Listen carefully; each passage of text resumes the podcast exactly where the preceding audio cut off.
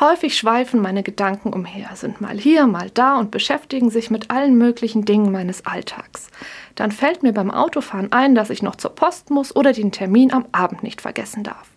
Oft sind meine Gedanken nicht dort, wo ich bin. Meine Gedanken kreisen nicht nur um die Planung und Gestaltung meines Alltags, sondern auch um viele andere Dinge. Was Schlimmes in den Nachrichten gemeldet wird, über Ereignisse, die ich nicht beeinflussen kann. Um Dinge und Menschen, um die ich mich sorge und die vielen Was wäre wenn Fragen.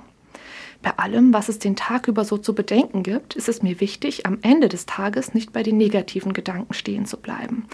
Das kann leicht passieren, denn auch am Ende des Tages gibt es in meinem Beruf, meiner Familie und im Haushalt noch viel zu tun, zu planen und zu organisieren.